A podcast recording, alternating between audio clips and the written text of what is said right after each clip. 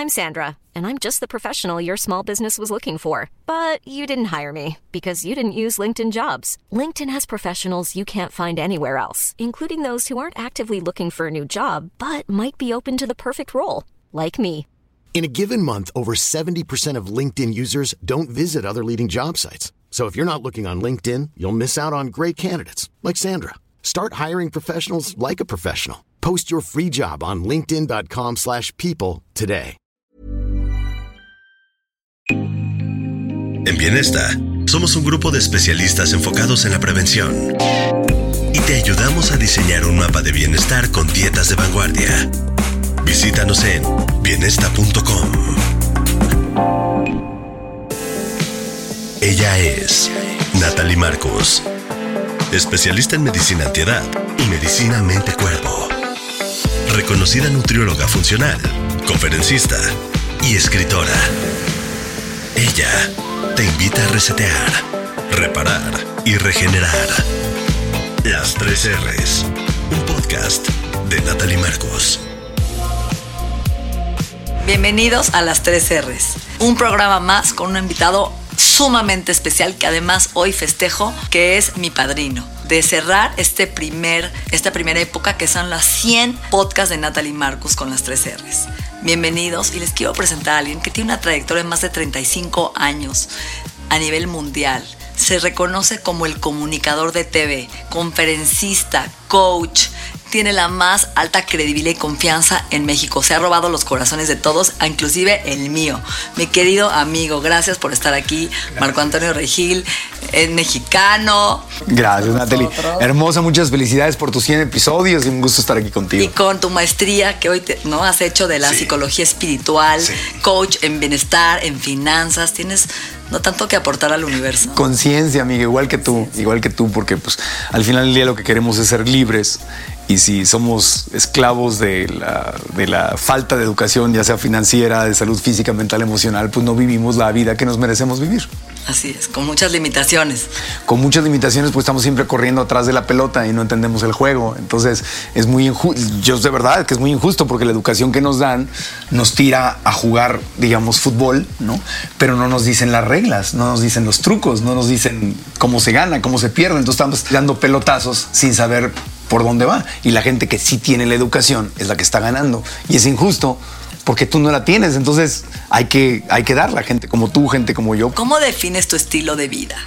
Flexible, rígido, vegano, porque siempre ponemos etiquetas y a mí no me gustan las etiquetas. Sí, no, soy lo más flexible, me gusta fluir, me gusta ser muy orgánico y fluir. Lo que pasa es eh, que sí tengo temas eh, éticos fuertes en mi vida eh, que, me hacen, que me hacen feliz seguirlos, pero lo hago desde mi libertad. Desde mi libertad tomo la decisión de no consumir ciertas cosas por razones personales, de ética, de moral, de salud física, de lo que sea, pero lo hago desde mi libertad. Entonces nunca acepto siempre, porque tú sabes que la mente es muy poderosa, yo sé que lo sabes perfectamente bien, pero desde mi libertad decido. Y también desde mi libertad decido no consumir refrescos o no consumir azúcar refinada o no consumir, este, no usar una pasta de dientes que no tiene flúor, etcétera, etcétera. Entonces, sí soy una persona eh, orgánica y que fluye y trato de vivir en el presente, pero sí tengo, pues, eh, soy un buen alumno, soy un buen estudiante. Entonces, tú vienes a mi podcast y me enseñas algo, pues lo practico.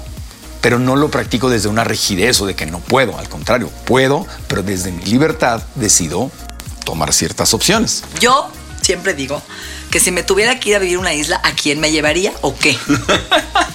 hoy, me, hoy bien, yo siempre digo que me llevaría al magnesio.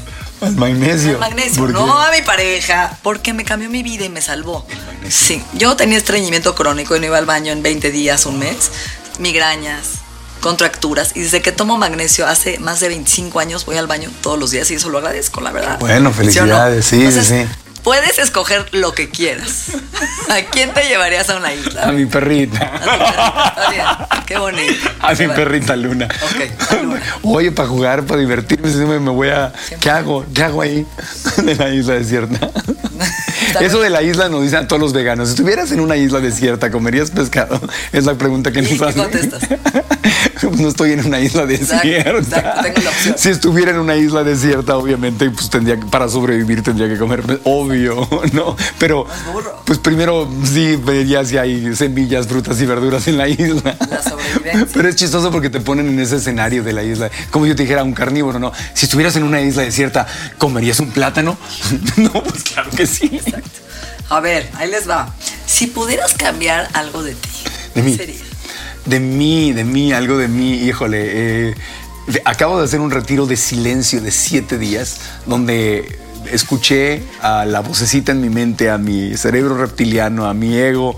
Lo conocí en un nivel mucho más profundo. Y lo que cambiaría, si se pudiera, que yo sé que no se puede, sería apagar el switch esa vocecita que me habla todo el tiempo. Entonces lo, lo trato de hacer a través de el mindfulness, de la meditación, de estar presente, todo. Pero es esa, esa voz, esa, esa vocecita compulsiva que todo el tiempo está diciendo lo que no le gusta, lo que debería ser distinto, tratar de controlar las cosas, tratar de arreglar el pasado, de ganar conversaciones que ya sucedieron y que estar discutiendo con alguien que Pepe Grillo, para- para el mismo tiempo lo agradezco porque es como si yo fuera al gimnasio y no hubiera pesas, pues entonces cuál es la resistencia que me hace crecer. Entonces esa vocecita es mi resistencia a nivel espiritual. Pero definitivamente, si hubiera una forma de apagarla, bueno, eso es lo que hace el mindfulness, la meditación, no, no, no estoy a nivel de santidad, no lo he logrado, no me he iluminado. eso es lo que haría, poder realmente apagarla, decirle alto. Entonces lo logro por espacios de tiempo cada vez más grandes, pero es el reto más grande que tengo que vive adentro de mí. Yo creo que todos los seres humanos. ¿no? Es nuestro reto. ¿Te pasa igual? Una vez me fui a, a una meditación con un maestro espiritual a España. a- cua- Había una tequia, que es donde meditamos.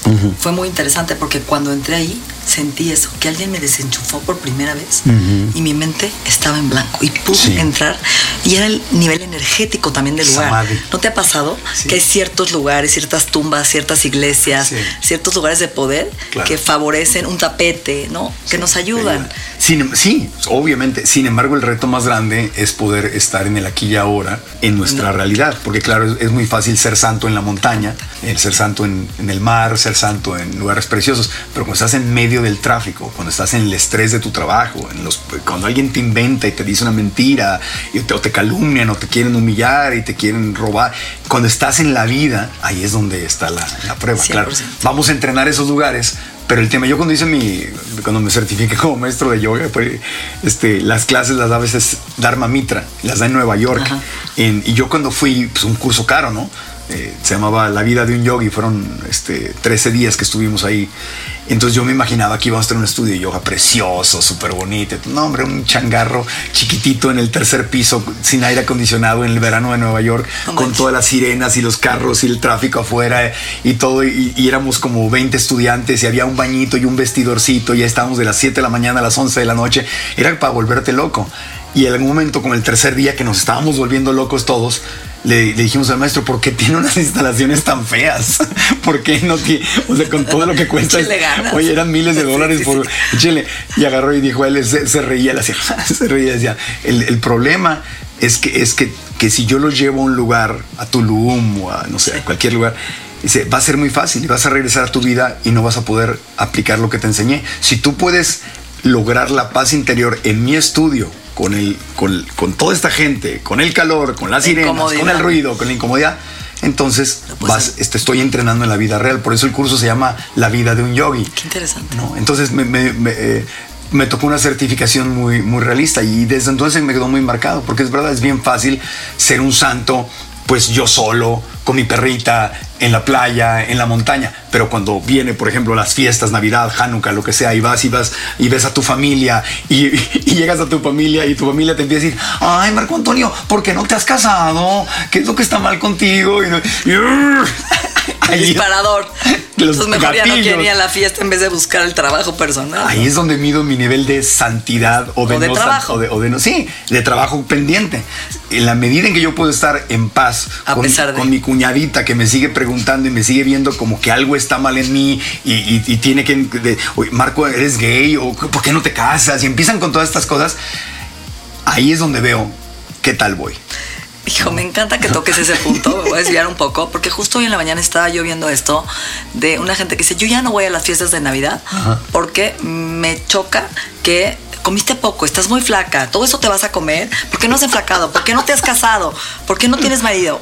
¿Por qué no tienes hijos? ¿Por qué no tienes hijos? ¿No? Como si uno no quisiera y a veces no puede, ¿no? Entonces te van prendiendo estos botones muy difíciles, estos disparadores. Entonces dice la gente, mejor no voy, ya no voy a la Navidad y no veo a mi familia. Y yo, la verdad, no es crítica, ¿eh? Yo respeto a la gente que hace esto. Simplemente es un tema que estábamos platicando tú y yo hoy en la mañana de, para mí es trabajo. Y trabajo no es prostitución, no me voy a ir a sacrificar y que me dañen con gente tóxica, que a lo mejor alguien que te tuviste un abuso sexual con el tío y no lo quieres ver, porque también hay gente que se está protegiendo, ojo. Pero yo decidí que mis maestros son mis papás, son mis mejores maestros y mis hijos, ¿no? Y también tu pareja, marido. ¿no? Son tus maestros y tú los escoges por algo. Entonces yo llevo trabajando en mí, viendo, a ver, midiendo mi temperatura, ¿no? A ver, ¿me sigue prendiendo mi papá este botón? O esto que me está molestando, lo tengo yo igual, lo estoy reportando y repitiendo con mis, con mis hijas este patrón, o lo he cambiado. Entonces para mí es una opción de una oportunidad de crecimiento. Claro, por supuesto. Entonces, irme a la montaña o dejar de ver a mis papás, como mucha gente lo ha hecho, para mí no es la solución, porque Mm. sigues cargando con el tema y cuando los ves o cuando algo te lo reproduce otra vez, te enciende, ¿no? Ha- Hay un libro del Dalai Lama que dice El arte de la felicidad. Sí, muy bueno. El primer capítulo es un tipo que tiene rastras en el piso, ¿no? Y que dos kil- do- y ya están apestoso todo. Y de repente llegan las ratas y se lo empiezan a comer, le empiezan a jalar las trenzas y se para en ir y dice, no, perdón por mi palabra, pinches ratas que me acaban de quitar mi estado de paz, ¿no? Yo que estaba en Zen, y ahí le dice el Dalai, ¿cuál paz? Nadie te quita ni te da tu paz. Entonces tu meditación de tantos años no sirvió. Qué interesante. Sí, sí, sí. Y yo creo que hay que combinar las dos cosas porque es muy bonito y todos nos merecemos ese apapacho de irnos a la montaña o irnos a la playa y tomarte un retiro. Y es un apapacho, pero esa no es la vida real. La- entonces, el apapacho es eso, un apapacho. Entonces tengo que trabajar tanto en la montaña como en el tráfico. Pero, pero donde mides tu avance es con la familia. Y me gusta mucho lo que dices porque es verdad. Si, si hay algo tóxico y que me está lastimando en la familia, no me voy a estar exponiendo a eso. Hay, hay lugares donde hay que retirarse. Pero si es nada más el, el dramita, lo normal, la vida, entonces no me puedo aislar. Es como si nunca más voy a encontrar mi paz porque nunca más voy a vivir en el tráfico.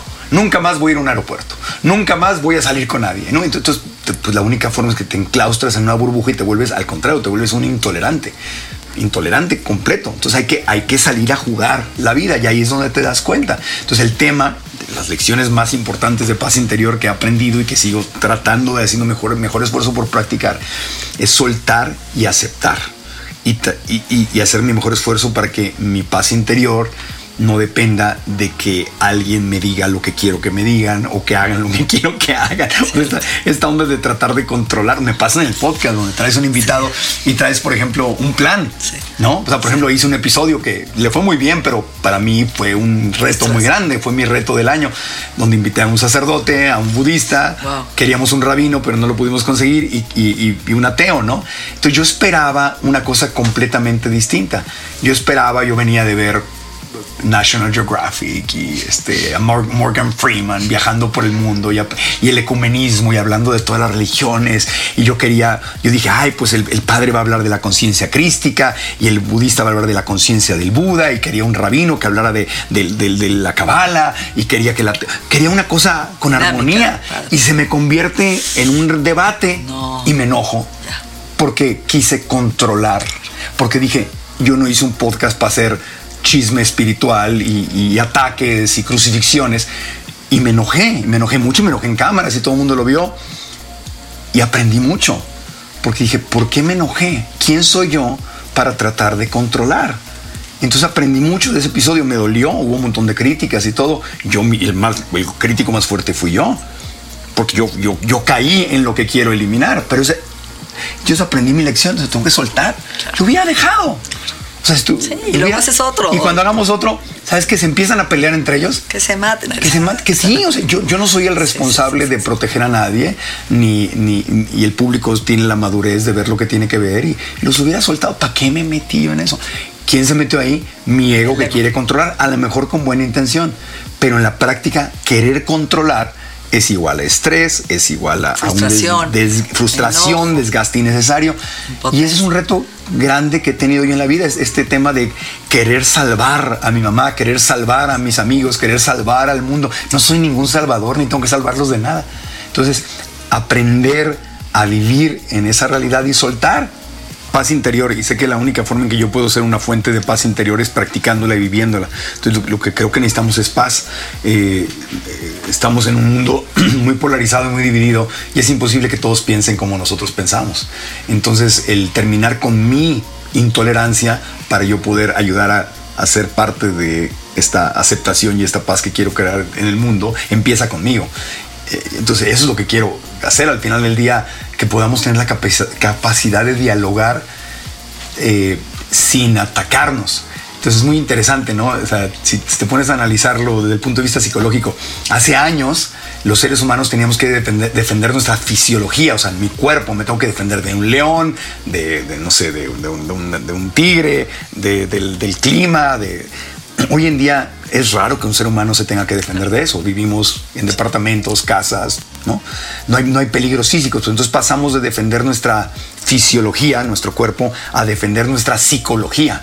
Entonces sentimos, nuestro cerebro reptiliano siente que si tú piensas diferente que yo, eres una amenaza.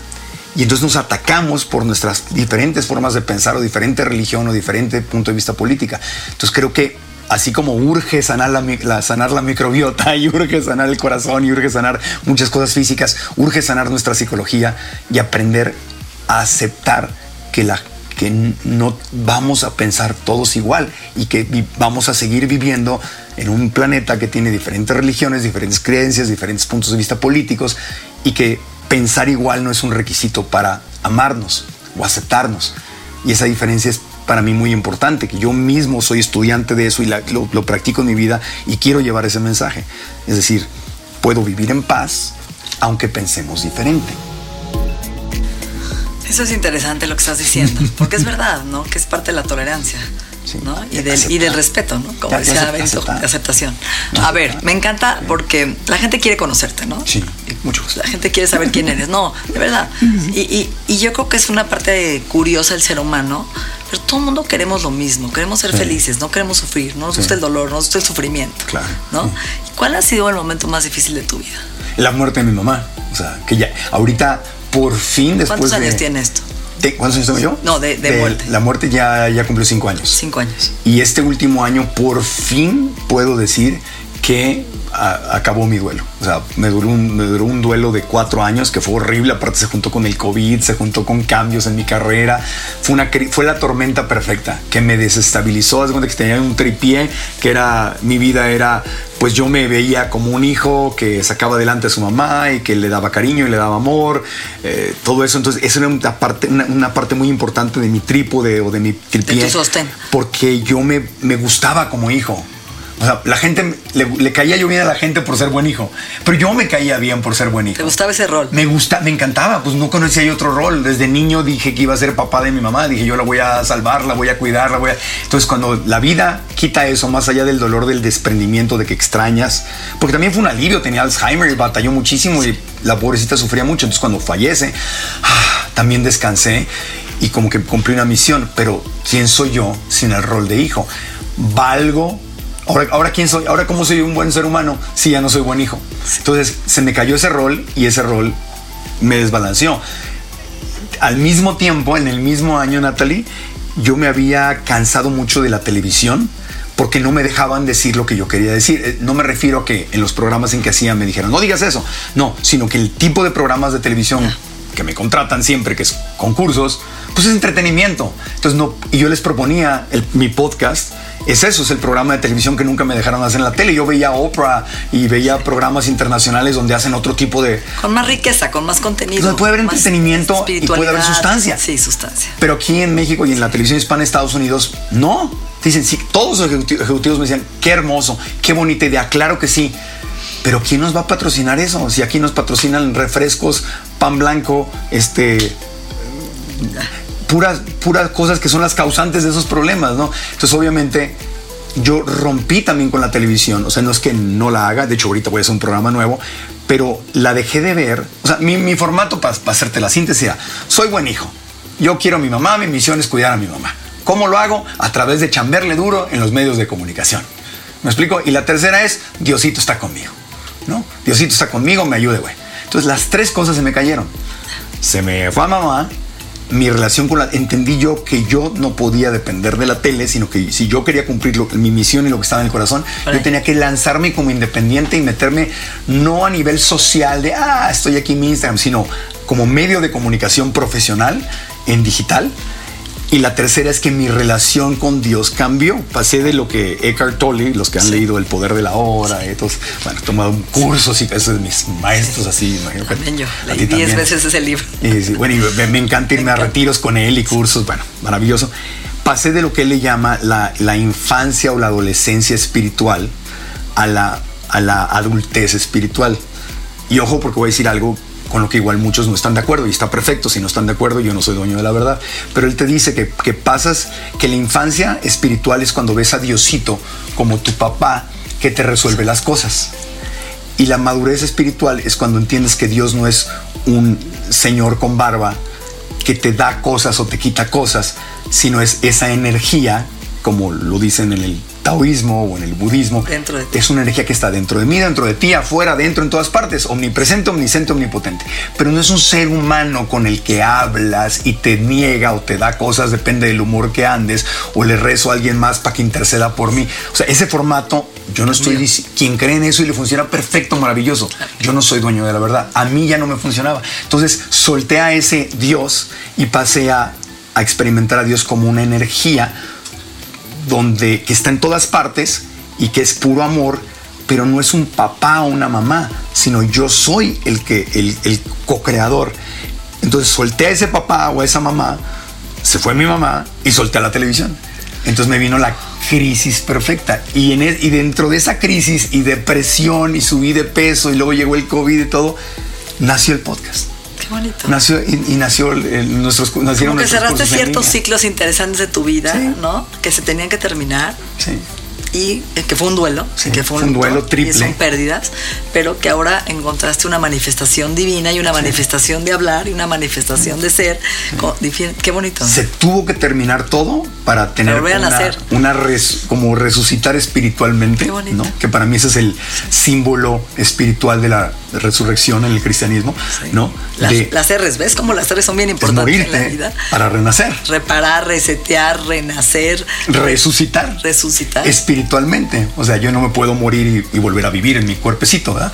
Yo no soy Dios. Pero sí puedo no, matar, soy muy dramático, ¿no? Pero se murió el hijo, se murió el, el, que el conductor de televisión que vivía de eso, que, se, que esa era su identidad, y se murió el, el que iba y le decía, Diosito, ay, esta que me gusta, que me haga caso, Diosito, que me den tal programa, Diosito. Se acabó. ¿eh? Y, nació otro, y, nacieron nuestros cursos en línea y nació el, el, podcast ya existía, pero nació de otra manera y por eso le metimos dinero y como tú, cámaras y producción y a gastar y, y nació otra cosa. Y entonces mi luto se terminó hace un año y este año ya no, no es que no extrañe a mi mamá, pero ya la, la tengo adentro de mí. Vive adentro, la, Yo había escuchado esto y sonaba muy romántico, muy bonito, de que ya no la vas a vivir afuera de ti, pero la vas a vivir adentro. Y decía, ¿y yo qué hago con eso? O sea, ¿cómo? Pero ahora sí lo tengo. O sea, vive dentro de mí. Cada podcast, cada, cada, cada conferencia es mi cómplice y la, experimento adentro de mí como experimento a Dios adentro de mí. Y la tele es una cosa que me gusta y la haré, como ahorita voy a hacer un programa nuevo, lo haré como un hobby, porque me gusta. Ni lo necesito, ni estoy muriéndome de ganas, ni nada, pero cuando me invitan y está padre, pues lo hago. Y ya, pero mi vida, mi vida, mi vida es mi podcast, son nuestros cursos en línea, son proyectos que traemos, un tema de realmente transformar, igual, igual que tú, Natalie, por eso nos, nos llevamos bien y por eso tenemos, estamos aquí. porque estamos en la misma cosa. Yo quiero irme y dejar un México mejor, una Latinoamérica mejor, seres humanos mejores y ser un vehículo que les dé herramientas para encontrar su verdadera felicidad. Health Addiction es la primera y única filosofía de vida que promueve la salud del ser humano, no solo desde la ausencia de enfermedades, sino como un estado de bienestar por medio de la suplementación funcional. Visítanos en healthaddiction.mx. Estás escuchando Las 3 R's, un podcast de Natalie Marcos. Y hablando de esto, dos te, te quedan dos preguntas muy importantes que tienen que ver con tu trabajo. Y algo interesante, la gente se desmotiva muy fácil y pierde esa capacidad de motivación y cae en empatía, en apatía, en falta de inspiración. ¿Cómo? Toda la gente que te esté escuchando, ¿cuál es el consejo cuando pierdes tu rumbo para regresar, Sí. para reparar, para reconquistar tu Sí. motivación? Es buenísima la pregunta y me encanta porque yo no, yo no soy, eh, yo no creo mucho en la motivación. Obviamente todos motivamos cuando hablamos y contamos Tú eres un historias. motivador. Y es bonito. Nato. tú- y, y tú también. Y dices, mira, tú puedes y vamos a hacer esto. Ok, perfecto. Pero la motivación sabemos que desaparece en, en 48 horas. Entonces tú puedes ir a ver, con todo respeto y cariño, tú puedes ir a ver a Tony Robbins, que es el, el- quizá el motivador por excelencia. Y te... Y te habla así y sales alborotado, ¿no? Y a la media hora O puedes ver a otro fregonazo, a Daniel Javid, fregonazo, ¿no? Y tú, y Dios, y Cristo, y, ¿no? y sales motivado. Pero si tú no tienes un proceso, la motivación desaparece. O sea, Daniel y, Anto- y, Anton- y Tony Robbins, ellos cumplen, son, son grandes motivadores, hablan, tienen un espectáculo, es un show, es un espectáculo, verlos te levanta, Sí. pero desaparece. Entonces yo soy, es- yo no soy así, yo- yo- esa no es mi línea. A mí me gustan los procesos porque el proceso transforma, la motivación desaparece. Entonces yo más bien al revés, la pregunta es cómo, cómo, me, cómo logro mi motivación. Al revés, tengo que hacer algo para estar motivado. Entonces si yo vengo contigo y, y me haces un estudio de epigenética y me sacan sangre y me muestras y me das números y todo, el haber venido a la consulta con Natalie me motiva porque empecé un proceso y me bajas mi app y todo el sistema, maravilloso por cierto, este, todo eso, tomé acción y la acción me trae motivación. Qué buena respuesta. ¿eh? Es al revés. Es al revés. Y entonces, lo mismo, financieramente, estoy eso- Esa desmotivado. era mi última pregunta, espérame. ¿Cuál, cuál, cuál? Esa, esa. ¿Cómo alcanzar tu bienestar financiero? Es. Compárteme algunos. Pues lo mismo. A ver, a ver. Se llama, pues es- mira, la gente, así como la, la gente, a ver, la gente saludable Sí. y la gente no saludable. Ajá. La gente saludable ve sus números, se hace un examen de sangre, se mide, viene con una experta y, y te dices, aquí estás bien, aquí estás mal, aquí hay que tomar acción, bájale esto, súbele a esto. Así de sencillo. Pues es lo mismo. Ese es como tu presupuesto de salud física. Pues todas las empresas exitosas y toda la gente financieramente exitosa lleva un presupuesto. La gente que no crecimos, me incluyo, con riqueza mental, porque yo no, yo no tuve un papá, una mamá que me... Mi mamá me enseñó muchas cosas, pero en el tema financiero no, no fue, no fue por ahí. Si yo hubiera sido hijo de Robert Kiyosaki o de un emprendedor o una emprendedora, si yo fuera hijo de, Natalie, que es dueña de un negocio, pues mi, mamá me hubiera dicho, chiquito hermoso, lleva tu presupuesto. Entonces ve tus números. Entonces el presupuesto es la base de la libertad financiera. Tengo que saber cuánto gano, tengo que saber cuánto gasto. Tengo que saber lo que gano, de dónde lo gano y lo que gasto, en dónde lo gasto. Y lo que gasto, tengo que saber qué es imprescindible, qué es... Para mí yo los gastos yo los así. Esto es lo que tengo que gastar. Tengo que gastarlo. O sea, no hay opción. Tengo que gastar en esto. Esto no lo tengo que gastar, pero me gusta gastar en esto. Me gusta. Me- me- Y lo otro es completamente opcional. Entonces, por ejemplo, a mí me gusta la fotografía. ¿verdad? No necesito tener una cámara, pero me encanta tener una cámara porque voy y tomo fotos y me sé los de cada vez que veo equipo, llego y les pregunto de los lentes y todo. Me da creatividad, me da felicidad, viajo con mi cámara, tomo fotos, tengo amigas a las que les hago fotos, retratos a los perros, le tomo fotos a todo lo que pueda tener, a las flores. Me da mucha salud mental. No lo necesito, pero me gusta. Ahora hay cosas que no necesito. No necesito, siempre ando con los mismos jeans, tengo dos, tres pares de jeans, unas mis camisetas favoritas, pero uso el 20% de la ropa que tengo. Entonces, eso es lo que necesito, lo demás es opcional. Entonces, eh, entonces uno tiene que llevar su presupuesto y optimizar. Y entonces empezar a poner el dinero en cosas que producen dinero. O producen, no dinero solamente, que producen algún tipo de Beneficio. de, de beneficio, de riqueza. Entonces, la gente que no lleva presupuesto, eso es algo, en la escuela te enseñan tanta cosa, tanta Que no cosa, que si fechas, que si, y que se te olvidan, y fórmulas, y se te olvidan, nada más estudias para el examen, es, es una es educación de pobre. Lo que nos tendrían que enseñar es a llevar un presupuesto físico, emocional, financiero. Llevar números, cómo está tu salud en números, cómo están tus finanzas en números, cómo están tus emociones en números, literalmente, cuáles son tus prácticas. Entonces ahí, ahí es- ese es el primer paso de la libertad financiera. Pues tienes que gastar menos de lo que ganas, obvio. Obvio. Tienes que gastar menos de lo que ganas. Y después empezar a ahorrar, no porque el ahorro multiplique el dinero, sino porque ahorras para después invertir. Pero para invertir tienes que tener educación. Entonces, si no sabes hacer las cosas, la primera inversión es que Marco, ¿en qué invierto? En tu educación. Porque si estás haciendo esa pregunta, es que no sabes de dinero. Entonces invierte en tu educación financiera. Si estás preguntando, oye, ¿cómo le hago para mejorar mi salud? Entonces invierte en tu educación de salud física. Entonces, este, si tienes un montón de, pero es que ¿cómo lo hago? Yo quiero paz en mi vida, pero es que es un desastre. Entonces invierte en terapia.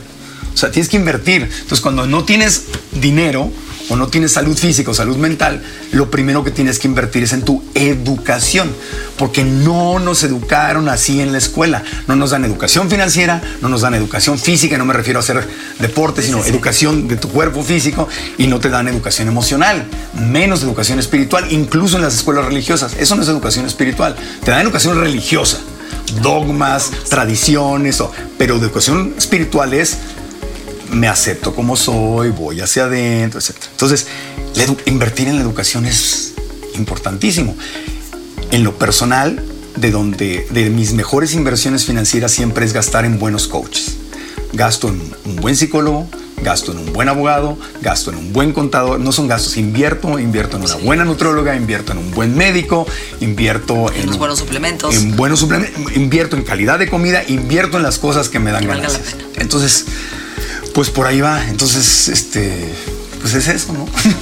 es un tema amplio. Muy importante. A ver, bueno, entonces ya eres coach, conferencista, escritor, ¿qué? Escribí un libro y lo, y lo guardé porque no me gustó. Fue una buena terapia y no me gustó. Dije, qué, qué, bonita terapia. Yo creo que todos deberían de escribir un libro sobre su vida como terapia.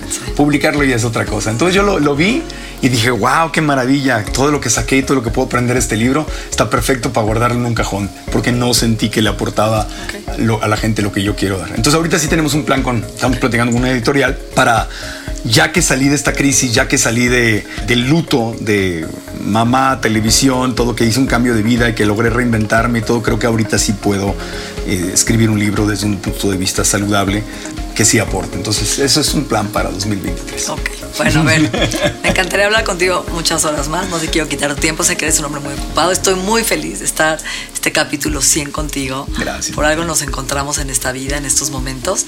Me gustaría, ¿qué, qué te gustaría dejar? Usted decir cerrar este podcast, no? Me gustaría que, que, de alguna manera eh, lo que hacemos tú y yo en nuestros podcasts, en nuestras conferencias, en nuestros cursos, me gustaría dejar un México, un Guatemala, un Ecuador, un Colombia, un Estados Unidos latino mejor del que tenemos.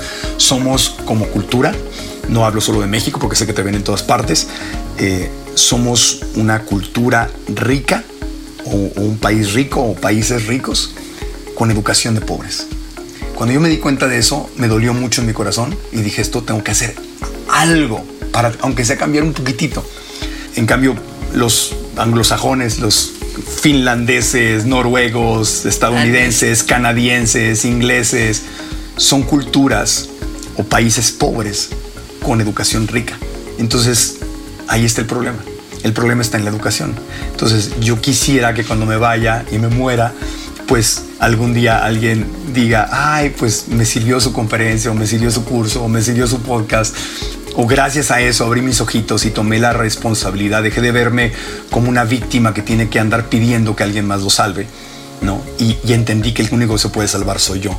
Y aprendí a salvarme Aprendí a amarme, aprendí a cuidarme, aprendí a, multiplicar mi dinero, aprendí a crear mi libertad, aprendí a, co-crear la vida que, yo quería. Y en la medida en que podamos hacer eso, yo creo que ahí veremos el potencial de países como México, como Guatemala, El Salvador, Colombia, Ecuador, Chile, Perú, Paraguay, Bolivia, etc. Y de los latinos en Estados Unidos. Ahí es donde vamos a ver nuestro máximo potencial. Mientras nos sigamos viendo como pobrecitos, eh, víctimas, pecadores, no somos nada, no valemos nada y ojalá alguien se apiade de mí, ojalá que el gobierno me regale, ojalá que me gane la lotería, ojalá, ojalá, ojalá que, que Dios se apiade de mí, Diosito, por favor, ten piedad de mí. Mientras estemos ahí, creo que no hemos entendido nada. Y no es nuestra culpa, yo crecí así, así nos enseñan. Pero, y perdón si hago enojar a alguien con lo que digo, pero amor es bueno, enojarnos a veces un poquito, pero es, que desde ahí no, podemos construir. ¿Cómo podemos construir? Es replantear cómo quieres vivir. Y que depende de ti, ¿no? Es replantear todo. ¿Cómo quiero vivir? ¿Quién soy? ¿Quién es ¿A Dios? Dónde voy? ¿Cómo, ¿Cómo se juega? O sea, el, tema para mí de quién es Dios es súper importante. Porque Dios, ¿quién es? Un, un- un- un- es como el guarura de el, el- el que está en, la- en- el antro. Por favor, déjame entrar. Y, se apiada de algunos. No me castigues, por No me castigues. Ya me voy a portar bien. Ten piedad de Porque mí. nos enseñaron un, Dios paternal. No sé si, ¿no? Y- o sea, y que- yo cuando trabajé en la relación con Dios también, me acuerdo que me llegó a mi papá. Claro. Era mi papá, no, era pórtate bien, te voy a castigar, te voy a pegar, te voy a quitar, te voy a dar. Y era en el cielo, hasta que entendí y que Dios está dentro de mí de todo. Yo también cambié esa manifestación divina. Es un proceso. Y si te pones a ver en todas las religiones, Sí. siempre hay un lado místico, ¿no? Está la, la gente dogmática religiosa y está la gente mística. Entonces, en el judaísmo tienes a los dos- dogmáticos tradicionales cerrados que, bueno, Sí, sí, sí. En, en Israel no puedes ir ni, ni entrar a. Me acuerdo cuando fuimos con National Geographic. Y todo el mundo me dijo, no, cuidado con Palestina. Y, no, y a Palestina entramos y cambiamos. Y al lugar donde viven los, los, Sí, los, los tradicionales, Religiosos. no nos pudimos, los religiosos, no nos pudimos bajar del camión de National Geographic porque decía te, te apedrean. Y dije, wow, qué interesante. ¿no? Entonces, y por otro lado tienes a los cabalísticos, Exacto. que es la Y parte. a los judíos ateos y a también. los ateos también. Y luego, yo creo que Cristo era También. Un maestro cabalístico, este, espiritual, mente abierta, ¿no? Y, en el, y, y también tienes en el Corán, tienes a, a la gente que es mística y completamente abierta, y tienes a los dog- dogmáticos que quieren matar a los infieles, ¿no? Pero, y la mayoría son los de mente abierta. y la ma- entonces, en cada religión, en el taoísmo, en el budismo, etcétera, etcétera, siempre vas a encontrar a, a- a los místicos mente abierta que entendieron que Dios no es un señor que te castiga, sino una energía mucho más grande que un señor que te castiga, que es él o la creadora de todo y que es todo y que vive dentro y afuera de ti y está literalmente en todas partes. Entonces cuando, cuando, cuando te ves como esta parte maravillosa y mágica del universo entero, luego le digo a Dios universo, es que Dios creó el universo, claro. Dios creó el universo y Dios es el universo. Entonces, cuando, cuando, cuando te ves como parte de esa gran abundancia, entonces lo que buscas es estar en armonía y fluir. Y creo que eso nos lleva a ver la vida completamente diferente, ¿no? Y a mí me ha funcionado, no puedo hablar más que de lo que me ha funcionado. A lo mejor estoy mal, a lo mejor Dios sí es un Señor en el cielo que castiga. Pues a lo mejor estoy mal, pero a mí esa no me funciona. Exacto. Y hay que hacer lo que No puedo recomendar lo que no me funciona. Entonces, ¿Qué, qué, qué sigue para Marco Antonio Rey? que sigue mucho trabajo interior. Ahorita estoy haciendo una certificación en, en- en mindfulness que dura dos años y medio con un par de maestros de...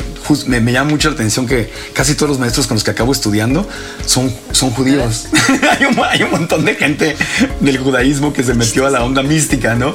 Y que son, bueno, eh, Tara Brach y Sí. Jack, Jack Cornfield, que son de los mejores maestros de mindfulness que hay en el planeta y que están súper comprometidos con el planeta, con los animales, con terminar con el racismo, traen toda una onda activista hermosa, pacífica y los amo.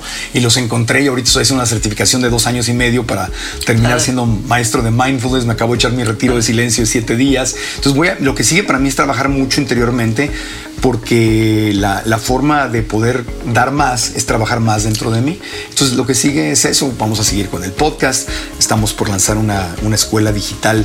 Eh, eh, ahora cursos en línea. Vamos a empezar a producir cursos de otras personas para hacer toda una plataforma digital donde la gente pueda venir y crecer. Vamos a hacer muchos eventos físicos, o sea, presenciales este, este año en Guadalajara, en Ecuador, en, en otros lugares de México, Estados Unidos. Es crecer. Quiero crecer el equipo y quiero cada vez dejar de ser, crear algo donde yo no sea la estrella del, del ecosistema, sino que yo sea simplemente una parte de, para que me trascienda a mí. Como un canal, ¿no? Como un canal nada más. Que va juntando. Sí. Y crear como Una algo- red, una red de... Una re- algo que es más grande que Qué yo bonito, y donde yo puedo pasar a lo mejor de, de impulsarlo al principio e ir haciendo una desaparición y que esa comunidad y esa red o esa eh, tenga vida propia y me rebase para que cuando yo me muera no se muera.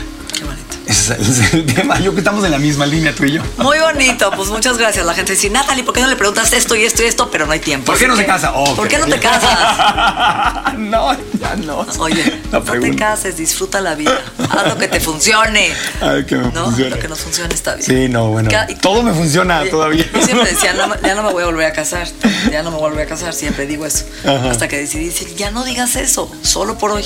Solo por lo hoy. que me funciona hoy. Claro. Eso lo digo en todo, hasta en el brócoli. Sí. Hoy el brócoli me cae bien, a lo mejor mañana por comerlo me inflama, entonces cambio por coliflor. O el ayuno me cae muy bien, pero a lo mejor mañana ya no me funciona. O sea, esa flexibilidad con la que empezamos este programa, Claro. creo que es también la clave de la felicidad y de no conflictuarte y pelearte contigo y caer en esos todos o nadas. Si tú escuchas a tu cuerpo en estos momentos, escuchas lo que necesitas y lo que te hace bien, es solo por hoy. Solo y ese por es el mindfulness. Y mañana nos, Claro. nos cambiará otra cosa, no lo sé. Todo lo que existe el aquí y ahora. Exacto. Por la mente quiere irse eh, para enfrente y para atrás. Embrace, Sí. como dicen los gringos, me encanta Embrace. esa palabra. Surrender también es otra Surrender, palabra. so- Es como rendirte. pero- abandono. Es un Ajá, abandono ajá. diferente, bonito. ¿Qué palabras? Así como la palabra apapacho, no El se puede embrace. traducir en inglés. Exacto. Embrace o surrender, porque surrender no es rendirte como que me Sí. rendí, ya no puedo. No, surrender es como dejar de tratar de controlar. Es el let go es del let, alma, Let go and let. God, Sí, dicen, ¿no? qué O bonito. sea, es, es decir, permito que pase. Permito. Permito. Pues, Le hago mi mejor esfuerzo, pero no me aferro al resultado, sino que permito. Que al final del día eso significa amén. O sea, se- le, le- le hágase tu voluntad, pero no es como hágase tu voluntad, Padre Santo, castiga, no sé, mándame. No, no es así. Es, es wow. Hice mi mejor esfuerzo y esto no es por aquí, no se está dando. Entonces, como yo entiendo que no soy el universo entero y tú, tu universo, Dios, como le quieras llamar, sabes más que yo, y yo soy una pe- un pequeño momento en la creación, hágase lo que, lo que yo quiera o algo mejor. Ese es el amén. Hágase tu voluntad. Estoy consciente de que hay algo mejor a lo que mi ego o mi mente Puede ver. cree. Como en mi episodio donde se me pelearon. en vez de ser un podcast. Bueno, esa fue la voluntad del universo. ¿Para qué me peleo? No, hágase tu voluntad. Quieren pelear. Vamos a ser más felices cuando estemos en Hágase su voluntad. Hágase su voluntad. Muchísimas gracias, amigo. Gracias por estar con nosotros. Qué padre. Gracias, Qué padre conocerte a más profundidad. Gracias, Natalia. un Porque gusto eres muy divertido y muy risueño, pero también es un hombre muy profundo, muy profundo y muy espiritual. Y eso, creo que esa faceta hay que abrazarla. Ay, la estamos abrazando. Exacto. Gracias. Gracias, Natalie. Nuestra mente y nuestro cuerpo se han transformado. El proceso continúa en la siguiente entrega de las 3 R's. Agradecemos la confianza de Health Addiction, el Instituto en Salud Funcional Mente Cuerpo y Bienestar. Las 3 R's, un podcast de Natalie Marcos. If you thought the only way to get a more defined jawline with natural looking results was through surgery, think again. Juvederm Volux XC is a non surgical injectable gel filler that improves moderate to severe loss of jawline definition and can help you achieve natural looking results with little downtime. Even better, this improved definition lasts up to one year with optimal treatment. No maintenance required. Improve jawline definition for a smooth, sculpted look with Juvederm Volux XC. For important safety information and to find a licensed specialist, visit juvederm.com. That's J U V E D E R M.com. Not for people with severe allergic reactions, allergies to lidocaine, or the proteins used in Juvederm. Common side effects include injection site redness, swelling, pain, tenderness, firmness, lumps, bumps, bruising, discoloration, or itching. There's a risk of unintentional injection into a blood vessel, which can cause vision abnormalities, blindness, stroke, temporary scabs, or scarring. Talk to a licensed specialist to find out if it's right for you.